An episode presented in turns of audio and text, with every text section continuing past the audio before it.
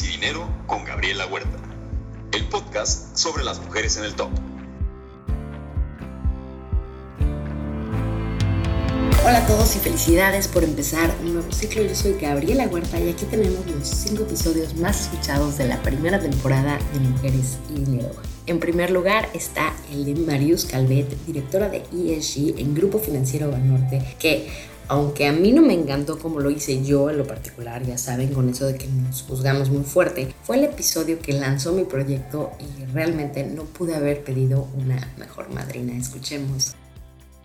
Eh, hay, épocas de altas y bajas conforme va pasando la vida, que nosotras tenemos que, entender que, este es un, un camino que hay que tomar y hay que subirse y que sí es posible balancear con el lado personal, familiar, de pareja, de hijos, de amistades. Una gran parte de, mis relaciones personales ha sido el motor de la conservación de la gente que sigue alrededor de mí. ¿A quién le doy lo mejor de mí? Y a quien no le doy lo mejor de mí, quien no tiene toda mi atención, quien no me saca risas, a quien no quiero darle el mejor consejo, a quien no quiero correr a ir a abrazar si está en un problema, a quien no le voy a dar lo mejor, son gente que acabo, acaba saliendo de mi vida.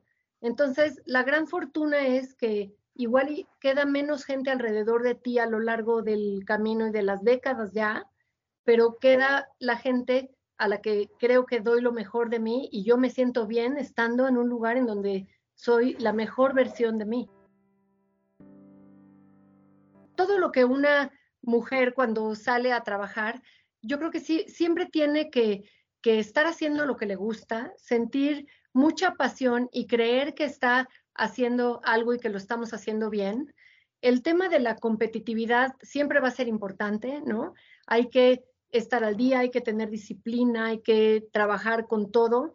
Los lugares de las mujeres no se entregan por cuotas y no se entregan únicamente eh, para cumplir con, reducir brechas, se entregan también con las mujeres trabajando por ello y ganándoselos. Entonces, hay un trabajo también del lado de la mujer de eh, prepararse, de sentir mucha pasión por lo que hace, de creer en que va a generar un cambio, un beneficio en la organización y va a aportar. Y yo creo que así es como se van ganando el lugar.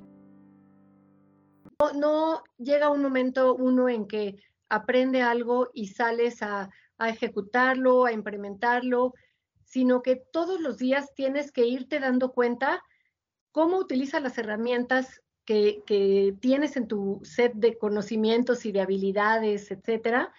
Pero lo interesante de todo esto es que día con día te des cuenta cuánto más te falta por aprender y cuántas más habilidades tengo yo que ir generando desde emocionales hasta de conocimiento más profundo de las finanzas y de negocio para ir mejorando día con día. Y si tengo oídos sordos a esas habilidades que no tengo y trato de conducirme con esto es lo que yo soy y lo que yo sé, pues la verdad es que así se va a quedar tu carrera, ¿no? Se va a quedar estancada en ese momento en donde decidiste que tú lo sabías todo y que no había mucho más camino que aprender y que así te vas a desarrollar. No importa a qué nivel compitas y a qué nivel juegues y si eres principiante, nunca vas a mejorar y nunca vas a jugar mejor si no vas a la cancha y si no juegas más y si no corriges la parte de tus golpes que no está bien, si no trabajas en tu movimiento de pies. Entonces, el tema de la disciplina, por un lado, es algo que, del tenis he traído a, mi vida, el saber que no voy a mejorar en nada si no trabajo en, los huecos que tengo, en los que tengo que trabajar y en las áreas de oportunidad, que son muchísimas y muchísimas cosas.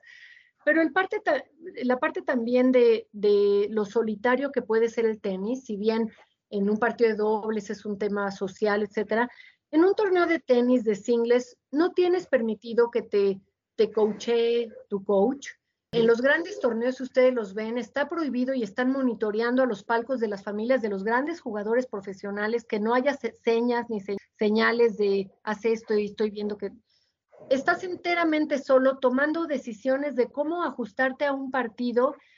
Entonces, esa necesidad de enteramente solito tener que hacer tu estrategia de cómo enfrentar lo que voy a hacer. Nadie me puede decir, porque además si te dicen, es falta y pierdes, ¿no? Lo tienes que... Y por otro lado, eh, e, es un aprendizaje para mí. Eh, tengo gente alrededor, como puede, te platiqué, tengo papás que están conmigo todavía y que me han querido y apoyado siempre, y tengo hermanos y tengo amigas y amigos, pero también he estado eh, consciente de que estoy sola en cómo me manejo y me desempeño ante los grandes problemas de la vida. Entonces, por más que pidas un consejo o no, en ti está en qué estrategia voy a tomar y qué voy a hacer. No puedes dejar que nadie te diga qué hacer. Entonces, esa es la, gran enseñanza del tenis para mí, ¿no? El, el, aquí estoy solita en la cancha y voy a ver cómo le hago para ganar esto, ¿no? El segundo episodio más escuchado de la primera temporada de Mujeres y Dinero fue el de Ana Elena Ruiz Ávila, directora ejecutiva de Transformación e Inversiones Estratégicas en Citibanamex y presidenta de su Consejo de Mujeres, quien además de tener una voz preciosa, nos dio muchos consejos buenísimos para avanzar en la carrera. Escuchemos. Uno, tener claro tus metas, ¿no? Porque ¿cómo luchas por algo si no tienes claro cuáles son tus metas? Dos, no conformarse Tres, ser resiliente. Cuatro, saber escuchar. Cinco, ser tú misma. Seis, aprender a vivir con los sesgos inconscientes. Y siete, no perder tu balance de vida. Todos los errores siempre te traen lecciones, algunas más duras que otras. En algunos lo ves más claro y en otros no tanto, pero siempre los errores eh, eh, traen lecciones y hay, que saber aprender de ellas tienes que entender diferentes formas de pensar y tienes que aprender a que las opiniones de los demás y las recomendaciones de las demás, no solo las tuyas, pues también pueden ser buenas, ¿no? Entonces, yo creo que de eso se trata el trabajo en equipo y, cada día aprendemos más, ¿no? Yo, yo lo que le sugiero es mucho plática, mucha comunicación porque no es cuestión de poder, no es cuestión de quién gana más, no es, es cuestión de que somos una familia. Y entre mejor esté la familia, mejor vamos a estar todos indistintamente de quién aporta más o quién aporta menos. Y habrá momentos en los que la mujer pueda despegar en su carrera y aporte más, y habrá momentos en los que el hombre. Normalmente, y también es pública esta información, dicen que los hombres pelean por sus salarios y las mujeres esperamos a que nos llegue. ¿No? Y la verdad es que yo he visto de todo. Ajá, yo, yo creo que sí es un tema de género, pero también es, es, un tema de personalidad.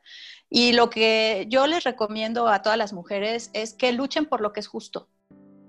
Yo creo que mi mejor decisión financiera a lo mejor fue invertir eh, y tener un plan de inversión y de ahorro en el largo plazo. Desde que yo empecé mi carrera siempre dije, aunque sea poquito, aunque sean 100 pesos, 1000 pesos, pero tengo que tener una meta de ahorro mensual.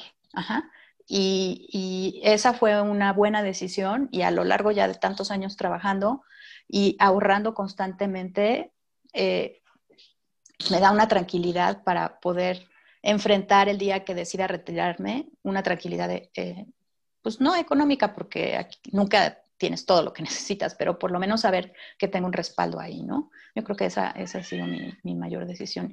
Y la peor es no haber aprendido cómo manejar el dinero en la bolsa. Soy malísima en eso. Nunca le he dedicado el tiempo que necesito para aprender y, y, y me gustaría hacerlo.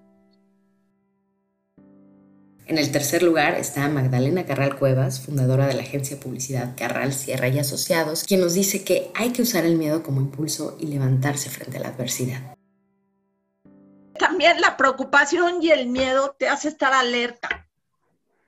Entonces, a lo mejor cuando ya te encuentras en tu zona de confort, pues no haces las cosas tan bien. Entonces, ¿cómo vences el miedo? Pues como tú dices, te lanzas yo me he lanzado a todo, pero a todo me he lanzado con miedo, con, angustia, siempre sintiendo que no tengo la, el nivel suficiente para hacer esto o lo otro, pero por suerte en mi vida ha habido gentes que así lo piensan. Si fuera por mí, yo no me hubiera nombrado, yo creo que ninguna de las de los trabajos que he tenido, pero es este si alguien confía en ti, si alguien deposita, digamos, este su confianza en ti, cree que tú eres una persona que tienes el perfil para encabezar, porque a lo mejor ve cosas en ti que no las ves en ti. Entonces, este, pues yo siempre lo he agradecido y sí me he lanzado y sí he cumplido, porque claro, una cosa es lanzarte y luego hacer bien el trabajo. Entonces yo creo que este, hay que estar, hay que estar preparados siempre y este, y aunque te dé miedo, pues seguir adelante sí, viajar y salir de tu, de tu microcosmos es, es muy importante porque siempre te da perspectiva. Y además yo digo que los viajes, fíjate, algo que siempre digo es que los viajes son internos también. Uno viaja porque es, tú, tú, vas viajando internamente y vas aprendiendo y vas haciendo reflexiones y tienes pensamientos. Entonces los viajes son internos también. Siento que a veces las mujeres no estamos conscientes de las libertades que tenemos, que se las debemos a todas las que nos antecedieron y todavía tenemos un camino que recorrer. Me acuerdo que alguien me, me dijo un día, cuando quieras pedirle un favor a alguien, pídeselo a alguien muy ocupado. Y esa es una lección que es cierto, que la gente ocupada se tiene que organizar. Yo tengo amigas que no trabajan, o sea, que están en su casa con sus hijos, todo, pero que no se organizan.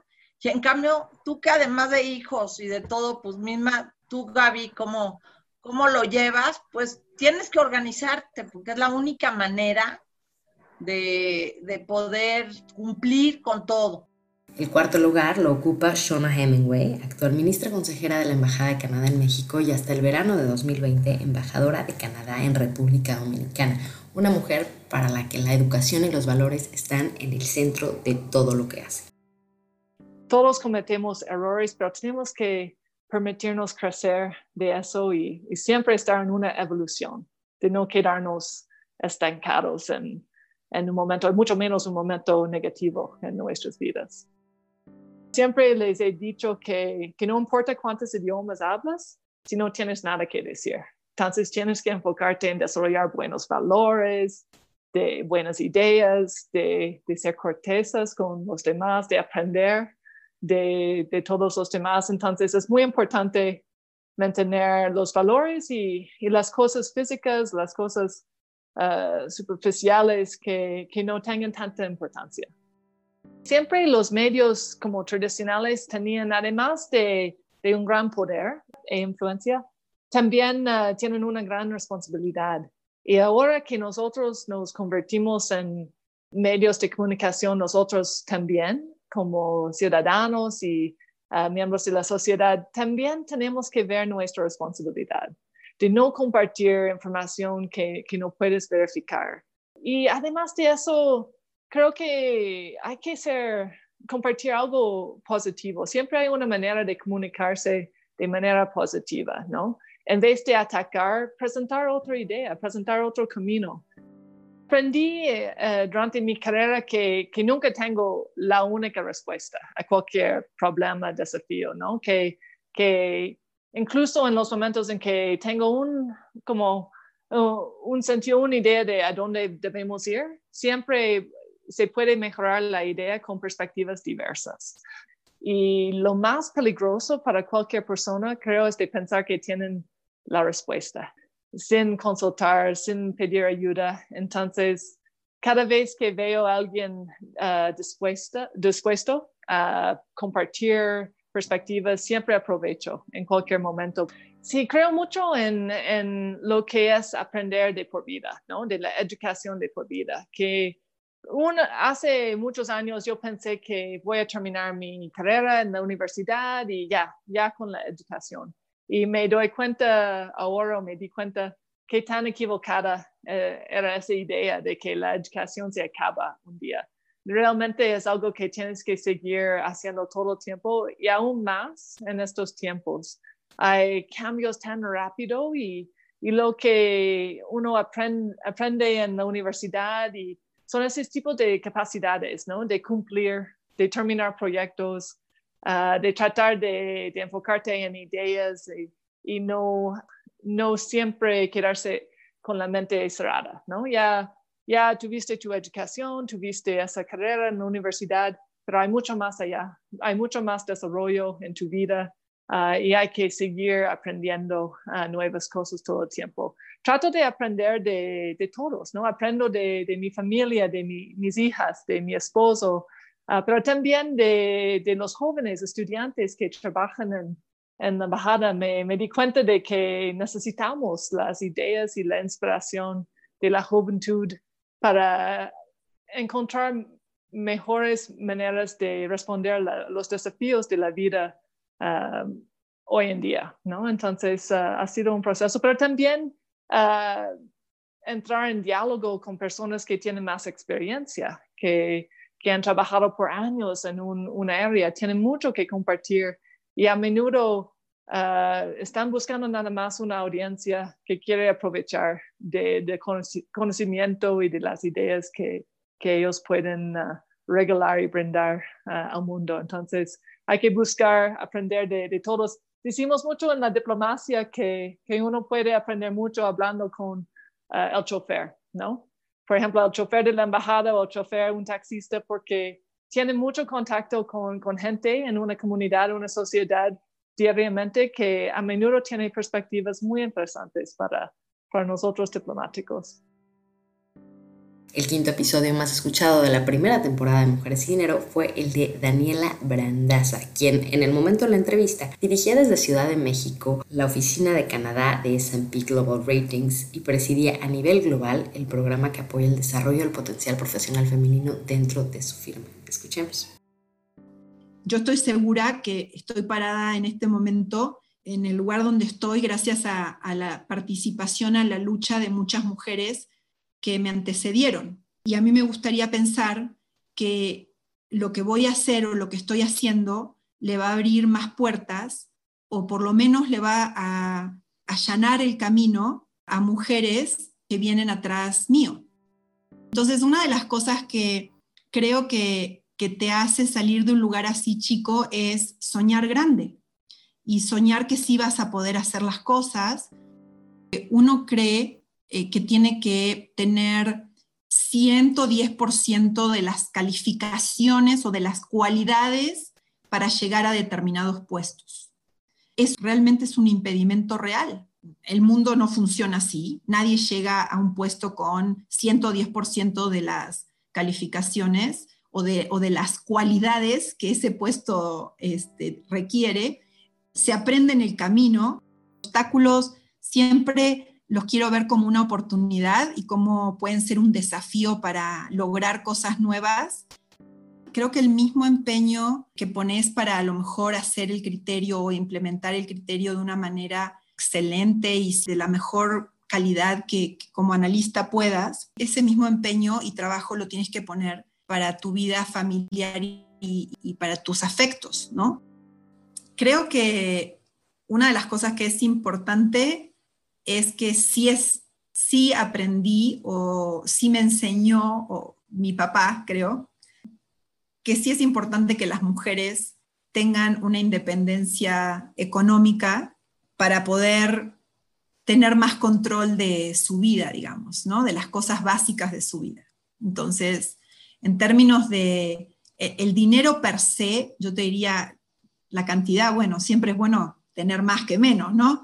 Pero creo que una de las cosas que me parece fundamental y que para mí siempre fue importante es como esta independencia económica, independientemente de que puedas tener una pareja o que tu esposo colabore y que sean uno mismo en la casa y que pero creo que, esa independencia económica creo que es, que es bien importante. Y lo otro, más a nivel laboral, me parece que sí, eh, nadie nos prepara para hacer buenas negociaciones o para eh, pedir lo que creemos que valemos.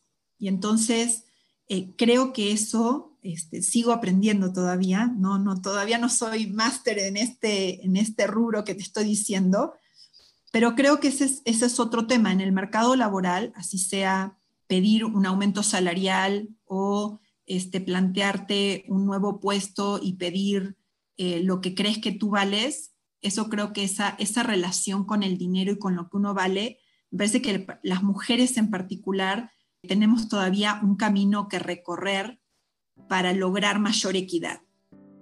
Creo que nunca debe faltar ese diálogo interno. Digamos que ese diálogo contigo mismo, en el que muy sinceramente y muy honestamente te tocas el corazón y dices, realmente esto es lo que sí yo quiero hacer. Y ese diálogo me parece que hay que tenerlo siempre.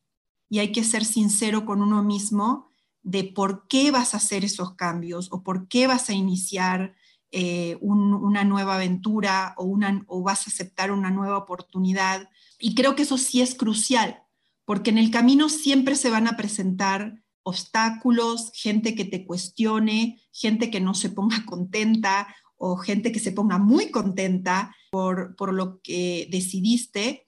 Y me parece que ahí empieza a pesar tu propia, eh, tu propia convicción del cambio que, que estás llevando a cabo.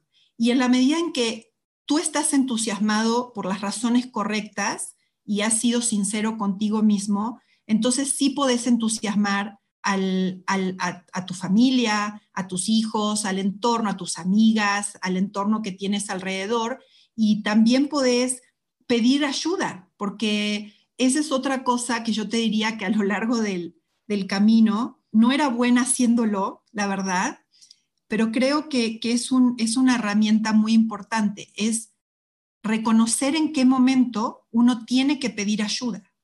Y no está mal pedir ayuda entender que no está mal pedir ayuda y que la mayoría de las veces la gente está feliz de otorgártela. En fin, muchísimas gracias por acompañarnos durante la primera temporada y ahora en el 2021 espero seguir llevándoles entrevistas con mujeres que inspiran. Los espero la próxima semana para escuchar el primer episodio de la segunda temporada sobre la historia de Sofía Belmar, presidente de la AMIS y directora general de MedLife México. Yo soy Gabriela Huerta. No olviden suscribirse a Mujeres y Dinero y hasta la próxima. Y Dinero con Gabriela Huerta, el podcast sobre las mujeres en el top.